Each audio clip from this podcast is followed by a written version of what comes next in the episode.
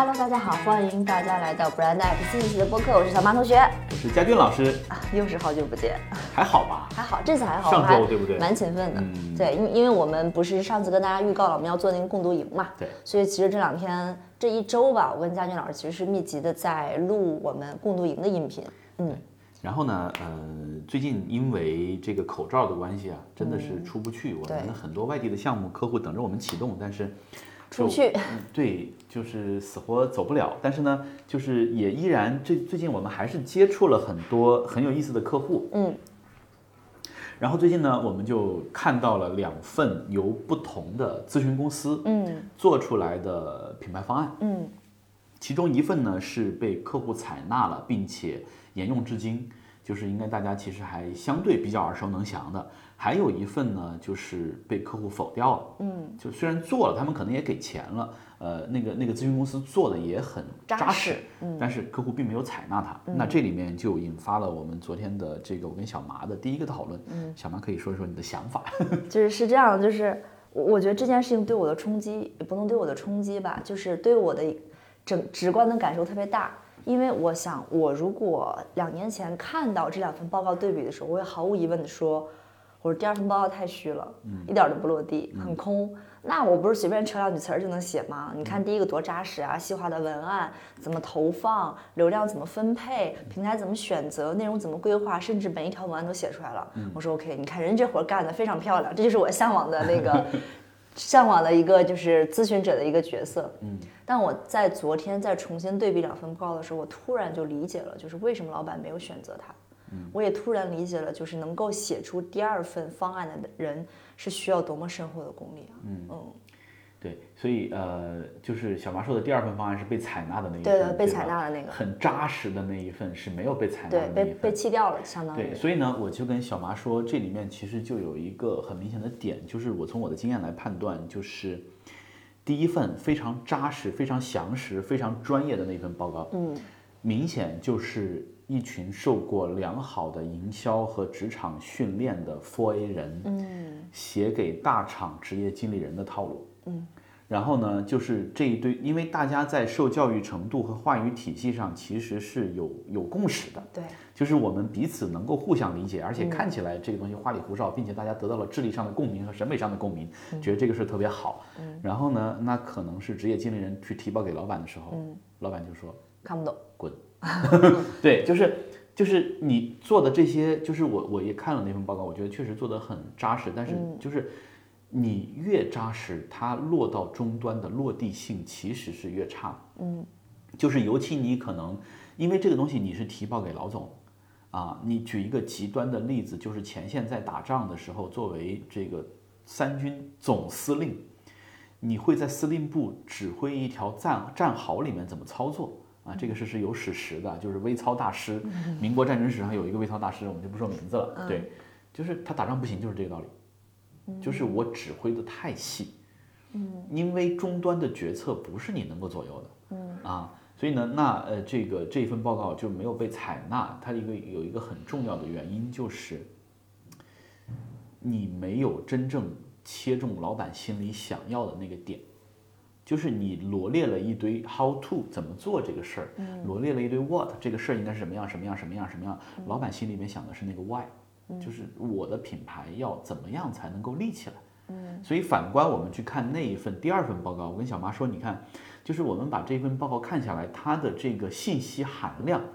可能是第一份报告的十分之一。二十分之一，甚至可能是对，就是他用了极少极少的文字，很简洁，配上了一些这个呃简单粗暴的图片，对，冲击力很强，其实就是配上了一堆简单粗暴。那那个 PPT 第一份 PPT 真的是一页里面。能有一万个字，我看过差不多。可能对，就是你显得很扎实，但是这种扎实，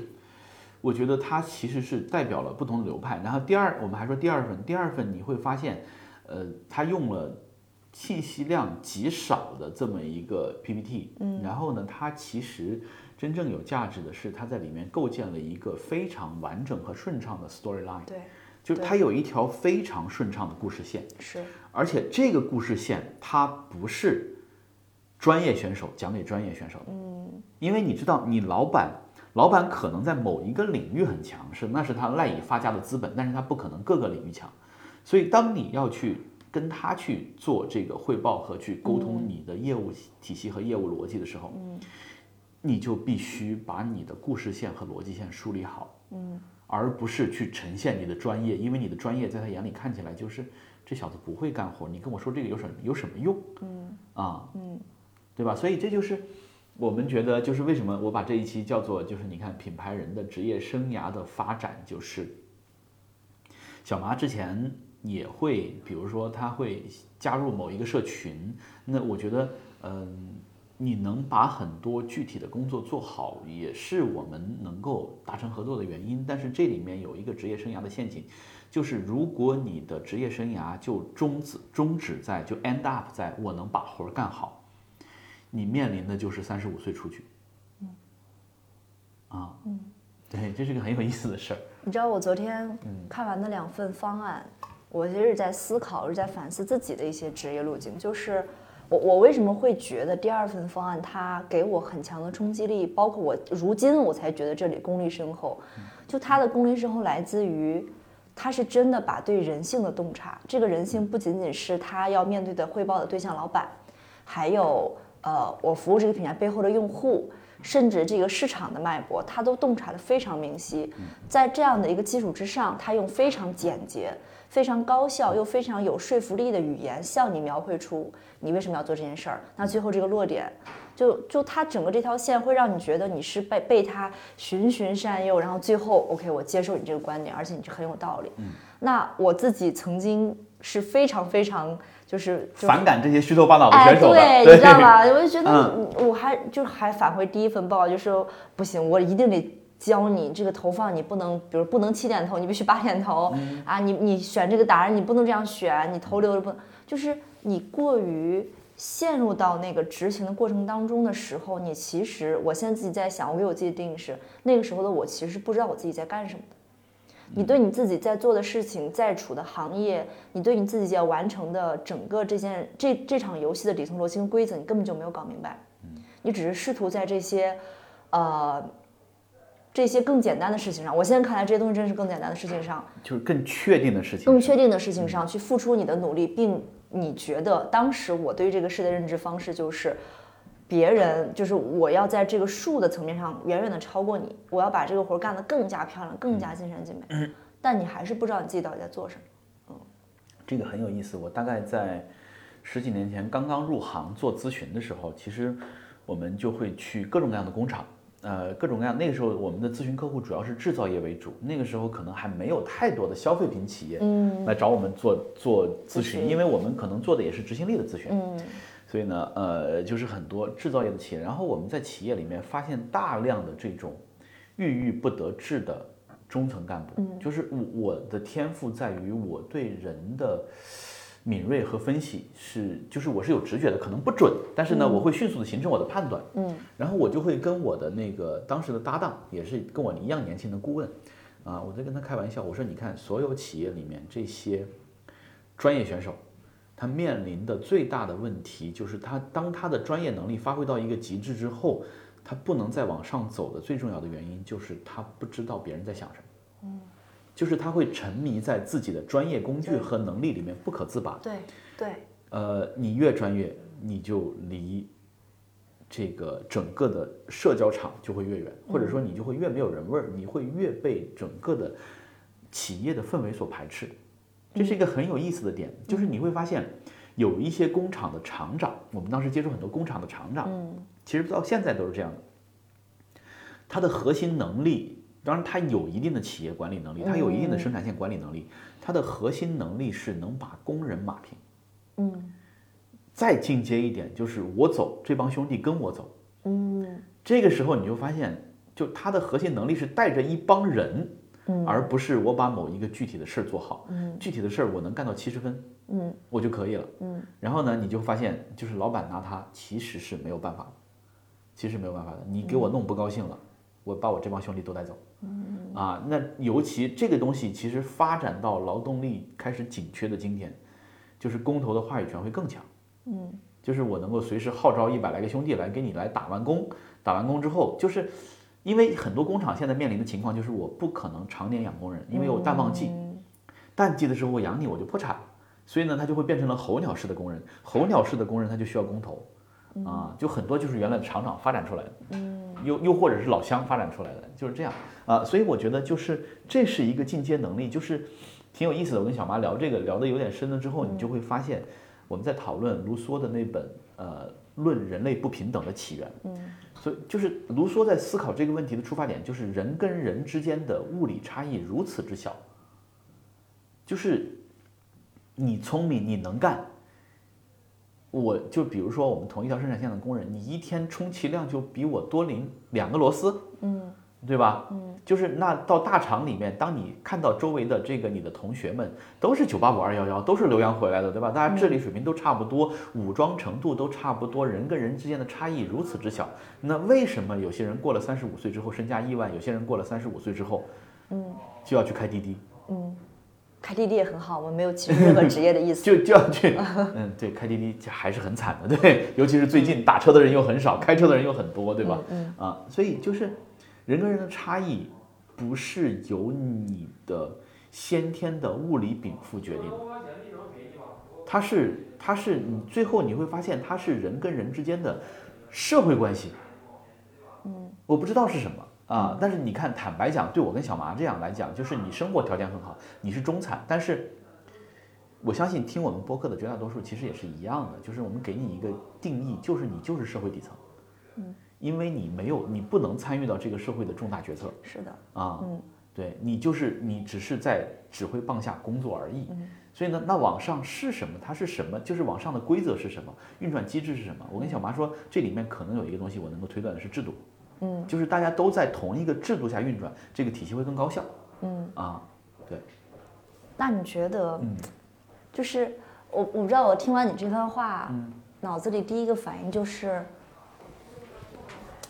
这是不是某种意义上抹杀了所谓努力、所谓天道酬勤、所谓天赋异禀这样的这样的东西？天赋异禀还是我把天赋异禀排除，还是有对这个我承认是有的。嗯，就有经常我会看到有些人，我也会绝对的智力差距还是老天爷赏饭吃那种感叹。对对，是不是会抹杀掉这部分东西的重要性？嗯，我觉得因为社会环境不一样。就是在农耕文明的时候，你更勤奋一点。嗯，你可以在一每年里面，你比如说你能够多存，你能多开垦一亩地。嗯，你能多存二两百斤大米。嗯，你可能就会多养活一到两个嗯后代。嗯，然后呢，你的家族会更更庞大，会更旺盛，对吧？嗯，我觉得在农耕文明时代它是成立的，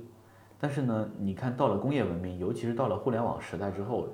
天道酬勤这个事儿不太成立。我举一个不恰当的例子，就是网传 Twitter 新的 CEO，嗯，就马斯克任命的郭尔堡，嗯，对吧？这用我们传统的，就是如果真的是他，嗯，用我们传统的眼光来看，这就是个不务正业的。之前在北京就是卖牛肉，嗯，卖完牛肉之后呢，发现虚拟币来钱比牛肉快，就搞虚拟币，然后国内待不下去，跑到美国去玩虚拟币，嗯，然后他成为 Twitter 的 CEO。就这是一个很有意思的事情，对，就是虽然他现在还没有没有确定的消息，对，但是至少就是你看大家在传这个事儿嘛，嗯，那这就是说，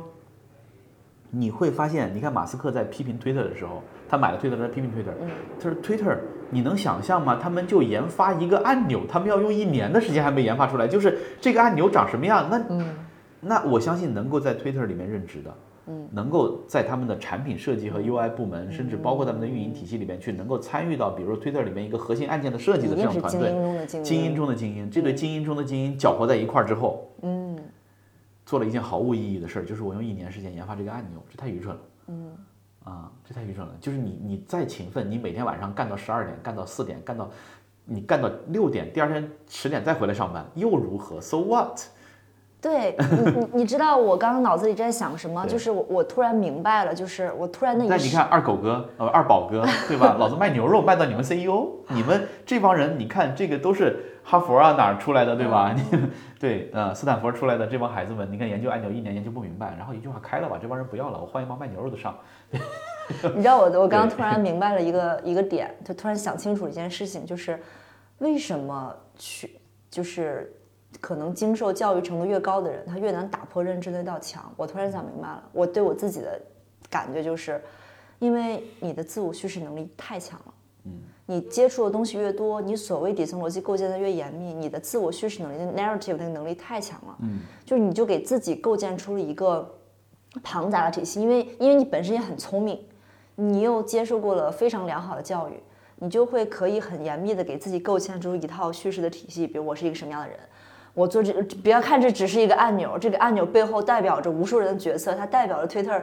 的什么品牌，它代表什么？你你又给自己翻出一套严密的衍生的一套意义出来，意义出来。人就是编织在自己意义上的生物嘛，你这个意义就是牢不可破，嗯，那就别人很难打破。然后你会发现，局外人就或者是你的老板看起来就是你在干嘛？这个事儿毫无意义。对，所以这就是你越到了某一个层面之后，你的自我叙事能力越强，你的认知就越难打破。这个东西叫支线账，嗯，就是呃。我我曾经有一本书叫做《高维度思考》，我是我是推荐过的。就是呢，这本书里面其实很有意思的点就在于它的出发点，它衍生的，它也它也引经据典。嗯，你比如说，你会发现，当你爬到了一定位置之后，因为所有的具体的工作都是跟确定性打交道。嗯，就是我怎么样多发几条视频，怎么样多做多做投放，能够让这个事儿更确定。嗯，但是比起确定来。不确定是一个更加广阔以及蕴含着更多机会的世界，确定只是我们在这个小小的世界里面真的是就是搭建的一点点，风一吹，沙滩上的城堡就会被被浪卷走的这种这种确定性，但是不确定，它才是你真正面对的整个世界。你比如说，这个世界上一定有一种可能性，叫做小麻现在是十一月一号，小麻在十二月底的时候身家过百亿，嗯。这个可能性一定是存在的，嗯，但是你首先你要去，你如果想要去触达这个结果，最重要的是什么呢？最重要的是你要去管理不确定性，嗯，所以你会发现德鲁克研究了一辈子企业管理，到他晚年的时候，他会说，我现在终于发现，一个企业如果能够管理好它面临的不确定性，嗯，它才能够就是有更大的成就。啊，那这个其实很有意思的，就是因为不确定性里面包含着一切可能。就当时那本书里面有个特别好玩的问题，他会问：小卖部里不卖什么？楼下有个小卖部，小卖部里不卖什么？啊，小卖部里不卖什么？对，不卖烟，不卖酒，不卖不卖，对吧？大家会有很多这种，就是我们不能让小娃继续思考了，因为我们是个播客，就是很有意思。就大家会有一堵思维的墙。你比如说，我去阿里的时候去做分享，同学们告诉我们，小卖部不让卖烟，嗯嗯，因为不允许啊。然后呢，嗯，不允许向未成年人卖酒，嗯，对吧？然后呢，不能卖生鲜啊，不能卖活鸡活鸭。然后你会发现，你拆掉这堵墙之后，小卖部里面是买不到爱情的。小卖部里面也买不到人生。我刚想说，小卖部里买不到理想，买不到未来。小卖部里面买不到行星，你买不到月亮，也买不到地球。小小卖部里面，就是除了小卖部里面摆的那一百个 SKU 之外，他什么都不卖。整个宇宙都在外面。嗯。所以这就是不确定性里面包含的财富。嗯。很 有意思，就是所以所以高维度思考法就是它其实试图教会你的是怎么样去管理未知。然后呢，刚才我们说到支线账，是因为知识是有向心力的。嗯。知知识的向心力就是小蚂蚁，比如说你擅长做具体的营销投放，嗯，就是这些信息会向你堆积，是，就你会变成一个这样的专家，你知道吗？对你，你的世界在那个时间段内，它会长成这样，因为你身边吸纳的所有的人、信息、事儿，让你觉得品牌这件事情就等同于这样的东西，但是它就会把你禁锢住，是的，是的，把你禁锢住，你就会 end up 成为一个专家。就昨天晚上，我这个旁听了，就有另外一家公司跟一个跨国的这个法务在沟通的过程中，我就很明显感觉到那个法务就是这样的人，就是他被自己的这个法务的这个专业知识禁锢起来了。嗯，他不能够理解，就是一个小小的变通就能够让两家跨国公司都有巨大获益。然后，对，OK，他的始终的出发点就是这跟我们说的条款没有没有不符。嗯，就是跟我们的条款似乎隐约有一些不一致。嗯，然后，对啊，就是就是这就很有意思啊。就是然后呢，那我们就说到通过这两份报告，其实我们又说到了，就是我理解的管理咨询，它其实两个思路，就是呃，也是很多年前前辈跟我讲的。嗯，管理咨询有两种，第一种就是你给企业做咨询的时候，或者说你其实你给企业打工的时候也是两种。嗯，第一种是老板雇佣的是你的专业，就不管你是在企业打工还是作为乙方，这个专业就是我公众号不会写，嗯你来给我写，嗯我员工薪酬体系不会设计，你来给我设计。我不知道怎么样能够让公司今年这个税务筹划的更合理，嗯，你来给我筹划。就是技术类的。我不知道生产线怎么布置更高效，你来给我布置。所以我可以花钱请你来帮我做这个事儿，嗯，但是这些事情都是确定的，对，它能够通过你实际的布置和工作看到成效，嗯。啊，实际上我在很多的失败的创业公司就碰到过，就是 HR 的同学，嗯。为了证明自己有价值，很多创业公司真的就是这么死的，就他从会从大厂挖过来一个高阶的 HR，、啊，这个 HR 同学为了证明自己有价值，他会在短短的三个月之内，给这个公司可能从原来的二十个人扩招到四百个人。嗯，那这是原来这个公司的 HR 体系不具备。的。嗯，但是，然后呢？然后呢？然后就被这四百人拖死了。就 就是你看啊，这就是呃这种就是反正是确定性。然后呢，还有一种咨询，本质上我觉得雷同于算命或者叫预言。嗯，就它是在不确定性里面做取舍，嗯，战略、品牌品牌其实都是这样的，甚至包括营销对，都是这样。它是在不确定性里面你要做取舍。就品牌其实就这样的，你选择一个方向之后，你就放弃其他所有的方向。对你像定位，对吧？你选一个品类之后，你会放弃其他所有的定位。甚至你像苹果，你选了一个价值观之后，对你就放弃，你就放弃了迎合我这样的用户。嗯你看我至今唯有的苹果产品就是我妈送我的嗯啊，我用它是因为我妈，而不是因为它是苹果。，OK，对吧？就是嗯就是你选定了一个价值观之后，你比如说小米，它选定了一个价值观之后，它就放弃了像小麻这样的选手嗯啊，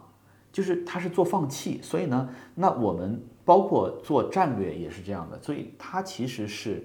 在大量的不确定信息里面，在整个的不确定的世界里面，你找到构建出一个关联的逻辑线索。你说这个线索是唯一的路吗？我觉得不是的。嗯但是企业找到你，就是你希望你从不确定性里面构建出一个逻辑线索来，然后让它变得让人信服，可以执行，嗯，就是这样的。对啊啊，然后我们刚刚有聊到说，对，那怎么样？因为在在确定性当中寻找确定，我觉得这是有路可循的。对你的股权分配做得时也是低附好，加值的。对，但我 能比你做得更好。但是在不确定性里面，试图去找到这种可以更好的下判断的东西，我觉得这需要天赋。你觉得这是可培训出来的吗？我觉得它是有天赋加运气加逼不得已的成分嗯，啊，怎么讲？就是呃，天赋可能就是你在某一个这个瞬间你灵光一现，对吧？那关于这种天赋，其实有一本非常好的书 推荐给大家，就是《人类群星闪耀时》。啊，我看过这个茨威格，就是它是就是对很有意思的，就是当然另外就是我看过一些作家的评论啊，说茨威格是小号的陀思妥耶夫斯基，嗯，就是但是我没有看过陀思妥耶夫斯基的书，但是茨威格的那本书我是看过的，就是你会发现。就是有的时候，你看中国的古话叫做“文章本天成，妙手偶得之”。对，就这个世界上所有的文字排列、音音乐，就是音符的排列和商业的排列和组合，它都是已经存在的。嗯，就这些排列组合都是存在的只。是恰好通过你这个容器呈现出来。对，呈现出来落落到这个世界上了啊，就是它是这样的啊嗯，，只所以是那一瞬间你捕捉到了宇宙的讯号。某种程度上你是可以通过穷举来再造一个莎士比亚的，对吧？因为因为文字组合就那么多，对吧？所以呢，嗯，我觉得这是天赋。天赋完了之后呢，还有一种就是你要能够选择不确定性。就这个很有意思，就是我跟小麻在说，就是我国的整个大的教育体系其实是，呃，从前苏联转化过来的这种工业化的教育体系。工业化的教育体系的目的就是给这个社会培养出足够多、足够好、掌握足够技能的产业工人。嗯，所以你在中国读再好的大学，你在本科阶段、研究生阶段，就是考核你的唯一的指标叫就业。嗯嗯，哪怕像清北这样的学校，我考核你的指标也是就业率。嗯，OK，所以呢，那这里面就会有一个问题，就是你看前段时间网上出了一个段子，就是今年清北学生百分之七十的选择是去公务员，嗯，就是因为清北的孩子他们有这个资本嗯，对，啊，那大家很多是你想去而不可得。是。为什么你想去做公务员呢？因为它稳定，确定，嗯，就是你不用去承担不确定性的风险，嗯，那那就是所以他们说清北的孩子是个风向标嘛，就是在他们选择公务员之前，百分之七十的清北的孩子去的是互联网大厂，嗯，在之前呢是金融机构，外企啊，在之前是外企企，就是就基本上他们蜂拥往哪个行业扎的时候，就意味着这个行业快不行了。对，就是当然，因为因为就是呃，全中国智商最高、最优秀的小朋友尚且如此，嗯，你都更不用说其他的。为什么你看，就是呃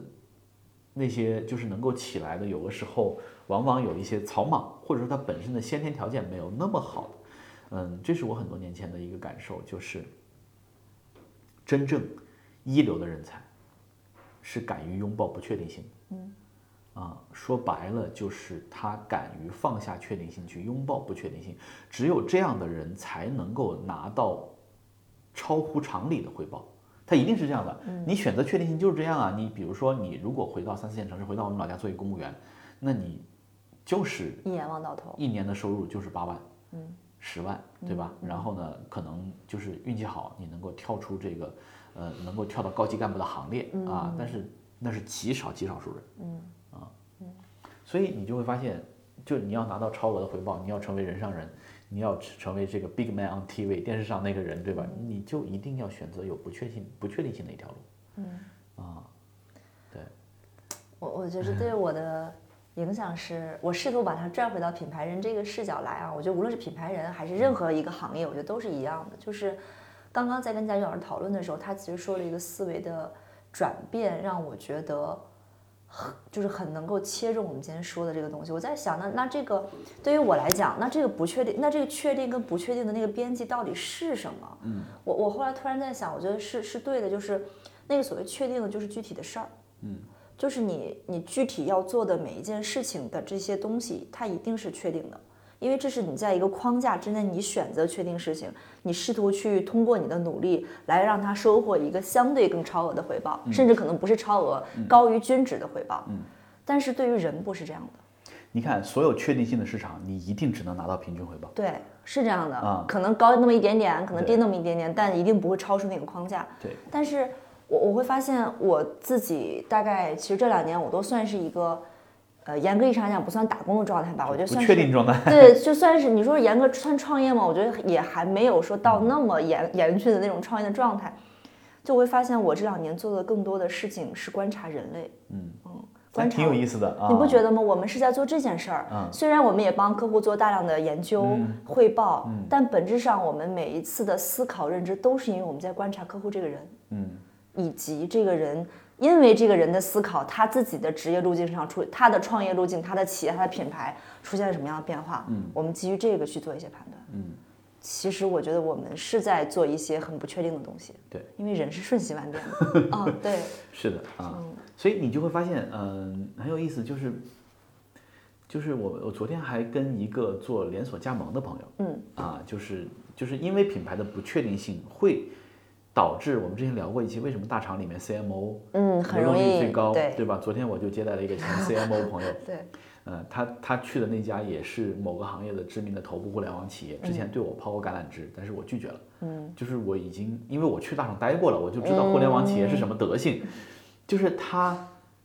他太喜欢确定性，因为他的数据太丰富了。嗯，所以你会发现，像品牌这种东西，在他们那儿，就是你跟他是天生八字不合，是。你想去在不确定性里面去博取一些这种特别笃定的确定性对你去博取一些，比如说超额的回报，对他们来讲这是不成立的，因为我的流量在这儿，我的基础在这儿，我就希望用它去，就是比如说一年能够百分之十、百分之二十的这个增长，这就是我想要的，嗯稳健的增对。长，，所以他们其实只是看起来需要一个品牌而已，嗯，他其实不需要，嗯啊，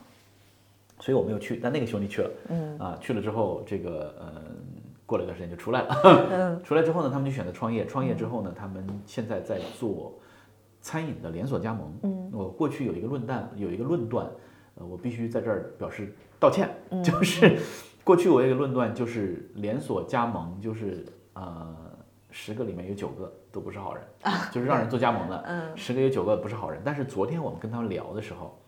你会发现，他说好的品牌，嗯，我们就不说一线，二线像什么书艺烧仙草，你见过吧？奶茶，南方的古茗啊，像这种的，其实他们的这个呃一年存活率，就一般一般这种店一年存本回本，嗯，一年存活率大概能做到百分之七十，很高哎，很高，这么高？你还记得去年我们去跟某一个国民服装大厂接触的时候，他们有两万个线下加盟店，嗯他们的他们当年之所以能发展成两万个，是因为加盟它百分之八十是挣钱。赚钱，嗯对，所以这是一个极大的确定性。嗯但是呢，我说那这行业里面还充斥着骗子呢，对吧？嗯骗子就会，比如说你加盟一个这个小麻茶小麻茶饮，嗯，然后呢，这大个概率就是一年的死亡率可能是百分之百啊，嗯 对。然后呢，那呃，他说两下一结合，你就会发现线下餐饮加盟的这个生态，嗯，这个业态它的存活率是百分之四十，平均值吗？就平均大概就是个、这是一个枯荣线，嗯就是你你如果存活率高于百分之四十，这个行业就会极大繁荣，嗯低于百分之四十就会萎缩，嗯啊。然后呢，那我说就这种生意有人干吗？然后他想，然后那个那个朋友就跟我讲说，你看我们这些搞线上创业，原来我是做线上电商的，我们的存活率哪有百分之四十啊？九死一生，我们的存活率有千分之四就不错了。嗯所以其实做线下的这些，它是其实是一个更好的或者更健康的商业模式。哪怕疫情三年，这几年全国的加盟头部的那些品牌依然发展的很好，依然发展的很好。然后他就说。你知道这里面有什么区别吗？他说我，我说我不知道。他说，你看我们过去做线上电商，你做一个线上品牌，嗯你看到的是数据，嗯你以为这些东西很确定，你以为自己很聪明，你以为你掌握了流量密码，对吧？但是你你不知道的是，比如说客户买你产品之后，他懒得投诉你，嗯他用两次不用了，嗯对吧？嗯所以你很难基于数据做出正确的产品迭代的分析和判断。嗯但你线下开个饭店，客户吃一半不吃了，嗯，你立刻就知道了，肯定是有问题的，对，对吧？今天突然不进人了，嗯肯定是有问题的。嗯所以呢，就是所以他说我们判断线下的这些人，他跟变量在一起，嗯而线上的那些人，他其实是跟数据、跟死的东西在一起。嗯所以呢，到时候我们判断一个一个线下加盟商、一个店赚钱不赚钱，三个黄金标准：第一，老板自己上不上手；嗯老板自己不上手的百分之九十不行嗯啊，老板自己上手的这个成功概率比较大，这是第一点。第二点，老板除了自己上手之之外，他对顾客、对经营、对对人流、对这些东西有没有 sense？嗯啊，他有没有整盘的经营意识？如果有，那这个店一定是赚钱的。嗯第三个，作为资本方，他们要看的是你这个单店模式成立不成立。嗯单店模式如果成立，它就是一个很好的生意，因为有的时候老板太强大了，就他可以把一个很垃圾的商业模式，他可以把这一个店经营的很好。做起来，对对，因为就是比如这个小区的人我全认识，嗯都是我客户，你们谁也挖不走，这是我的本事。嗯，但这个单店模式其实不成立。它不可复制，对，所以呢，他就他们他们其实看这三个，就是前面两个成立之后，你看第三个单店模式能不能行？嗯啊，那可能比如说他给我举了一个例子，最近资本开始疯搞的这个疯追的南城乡，哦南城乡很有意思，他说一个单店，嗯一个七十平的单店，平均一天能够干到至少三十五万一天，一天，对，然后他是他是餐饮界内所有餐饮界内平效最高的店。啊。哇，这真的是一个很震惊的然后呢，它只在北京，而且就是八十公里八十公里内，因为他们确实所有的食材都是当天配送的，嗯。所以它只能在八十公里，出了八十公里它就不干，嗯。啊，出了八十公里不干，一百二十个店，然后呢，我们估了一下，你可能就平均就是差不多，呃呃，不是三十五，三万五，三万五应该是三万五一个单店三万五，啊所以我们估了一下，它一百多个店，一天大概就是五六百万的营业额，嗯五六百万什么概念呢？是一个就是，我觉得朝阳大悦城。可能都一天的营业额状态不好的时候就是这个量嗯啊。嗯但南城乡是一百二十个社区店，嗯所以它的商业模式，你看，就是后来我当时我就跟他聊，就是我说，你看南城乡其实就三个东西，就是啊、饭盖浇饭，嗯那个馄饨，然后呢这个串儿，对吧？然后我说它的商业模式应该没有什么机密啊，嗯就这个东西的壁垒到底在哪儿，以至于你能够让它干成业界的神话，而竞争对手跟不上。对，他说：“我觉得是创始人的取舍，就是他抵制诱惑的能力。南城乡到现在，第一不出八十公里，第二只开社区店，嗯不开商场店，不进墨。他为什么不进墨呢？因为社区店能开五顿，哦，因为商场有时间限制，对，早餐、中餐、下午茶、晚餐、宵夜啊，对，所以它只开社区店，而社区店还有个优势就是，就成本低。嗯啊租金没有那么高，对，然后呢，它原来有无数无数的 SKU，、无数无数的 SKU，最后定下来就砍砍砍砍下来就三个，嗯，就是饭香、川香、馄饨香，然后南城乡的存在，赤裸裸的打脸定位，嗯，就你按定位说，你就做馄饨就做馄饨，对吧？做串就做串，做盖饭盖饭，对吧？不，我们就我这个串香、串香、馄饨香，是因为滚下来之后这三个东西最好卖，嗯啊，就是老板能够抵制住瞎开店的诱惑，能够抵制住多赚钱的诱惑。你看，最后他反倒是拿他没有办法。另外一朵奇葩是木屋烧烤，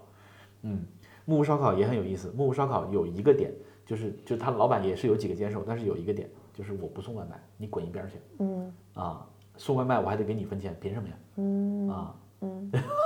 但你知道，在我看来，啊我觉得南城乡能做得很好，我我而且而且我也觉得他能做得很好的最重要的点，嗯就是我觉得就是再简单不过这个道理，就是你就是用好的食材，对，没有别的。就是你你知道，你现在虽然南城乡其实也是标品化的餐饮，你是能够吃出来，大家都是一样的。对，中央厨房，对，它但它已经是在现在所有的店里都是预制菜情况之下，它可以用更好大米。我觉得米是吃得出来的，我是北方人嘛，啊，米是吃得出来的。对，烤串的肉是不是真的肉，你是吃得出来的。我觉得真的就这一点，嗯没有别的。但你知道南城乡老板的弟弟也开了一个，不知道叫什么啊，就是一模一样的模式，嗯一样的菜品，嗯就是不行。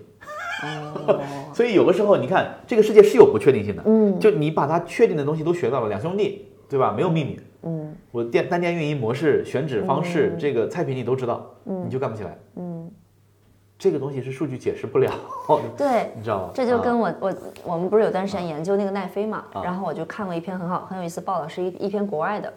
他讲的很有道理。他说很有意思啊，他说那个 Netflix 它之所以有一段时间很成功，就是他是特别擅长做爆款密爆款公式，嗯像爱奇艺也在抄那套，就他会分析数百年来或者说近近一段时间来所有爆款剧的核心想追求。确定性，哎，对，就比如说，呃，当红的艺人啊啊，跌转成河的剧情啊，然后啊，一定要在第八集的时候，比如韩韩韩剧有个八集定律，比如一定要在第八集的时候男女主接吻啊，就啊他试图把这些所有共通的爆款因素都提炼到一起。嗯。然后像来料加工一样，就是 OK。当我知道一部新剧的时候，我虽然不知道这部新剧能不能火，嗯但我要把这些爆款因素尽可能多的撒进去揉进去、啊揉进去，然后我们再去赌那个不确定性。嗯，爱奇艺现在也在搞这一套。但是你会发现，你看奈飞这个模式不成立，就是它的这个爆款爆款算法的开山就是纸牌屋，嗯，对，成功了，对吧？嗯然后呢，去年由于游戏上的时候，嗯，股价暴涨了一段时间，对，然后去年年底暴跌百分之二十，嗯，因为它没有能力持续不断的怼爆款，是，对。就是你掌握了这个算法，so what？对。爱奇艺就从来没有靠算法搞出过一个爆款，阿里，我们之前做电影就说，我们经常开玩笑说，一个电影是有自己的运输的，真的有，甚至真的有那种导演天选之子，导演去算啊，我什么时候上映，就真的是会有的。因为我觉得整个文化行业就是一个不确定极强的行业对，杠杆又加的很高，你根本就不知道什么时候你会以最低的成本爆博一个最大的爆款，就是时也命也，有的时候就是该找你。所以我觉得其实人生就是你看，包括做品牌也一样，它其实是管理不确定的学问。嗯，管理不确定的学问，我觉得对老板来讲最大的心法就是概率。嗯，就是你你站在一个概率的基础上，你就可以稳胜不败，就是我们之前反复说的杠铃定律。嗯就是你百分之九十的东西在确定性上，嗯百分之十在不确定性上。嗯，因为因为不确定性这个东西本身回报就没上限对啊，对，对，你就赌就好了啊。很有有意思，对啊，嗯。好啊，那那我们最后收回到，我觉得收回到一个落点嘛，嗯就是你刚刚说那句话，我觉得印象特别深刻，就是那个品牌人要去做寻找奇迹的人，嗯而不是，我觉得那个对我印象还挺深刻，你可以在这里分享给听众们。对我，我其实想说的是，嗯，大家不要对自己的作用看得太高，就这个世界离开谁都能就别。把自己太当回事儿。真的，这个世界离开谁都能赚啊！就是你，你今天在大厂身居高位，对吧？呃，一年拿了五百万的 package，年薪加股票期权，你觉得你无比的优秀，呃，可能你的小学同学跟你一样优秀，现在在一个县城里面做着看大门的工作，嗯，就是他跟你其实没有什么差异，所以呢，你看我们做咨询顾问也好，你去企业工作也好，包括你自己选择去创业也好，其实我们真正能够做的或者左右的，就是我们去见证伟大事情的发生，或者说我们尽我们一点点微薄之力去促成一个更伟大的事情的发生，或者一个更好的世界的这个这个形成。我觉得这就是我们要做的。那这个里面包含了做事，但是我觉得更重要的是，它也包含了做人。嗯就是这个世界最后归根结底，它是人跟人之间的互动构成的。嗯啊嗯，对，对，嗯，挺好玩的，我很喜欢这一期。你看那个，你看，其实我觉得这些思考啊，就是你到了一定的年纪，你都能够回来。就是你会发现，你有没有看过特劳特定位的那本书《个人定位》？嗯就是他对自己的定位，就是你其实要找的是一一辆快速前进的列车，嗯，然后你要做的就是买票坐上去对，就好了。就好了。对你比如说牛肉哥，对吧？他坐上去就行了呀。啊，但是嗯具体怎么样能发现这趟列车，并能够顺利的搭上？我但是我觉得得确定性是在于你有买那张票的资本。不下牌桌。就是不是你要有买那张票的积累，嗯就是你就是你坐上一辆不知去向的列车，这个是不确定性，但是你能不能买是买起买得起这张票，嗯，它可能是由你的工作能力决定的，或者由你的初始禀赋决定，就你抽了一张牌，家里面有金矿，这也行，嗯，对吧？啊，行啊，好吧，好呀好，这期到这儿啊，希望都能搭上那趟高速的对。希望每一个品牌人都能够找到自己人生的这个高速列车，嗯好，谢谢大家。然后，如果你喜欢我们的播客的话，欢迎加入我们的听友群。呃，我们的共读营也即将上线。呃，之前有预告过，我们会在共读营带领大家，或者跟大家一起吧，会读一些经典的书籍，或者说帮助我们更好的理解品牌的一些书籍。如果你感兴趣的话，也欢迎加入我们。拜拜。拜拜。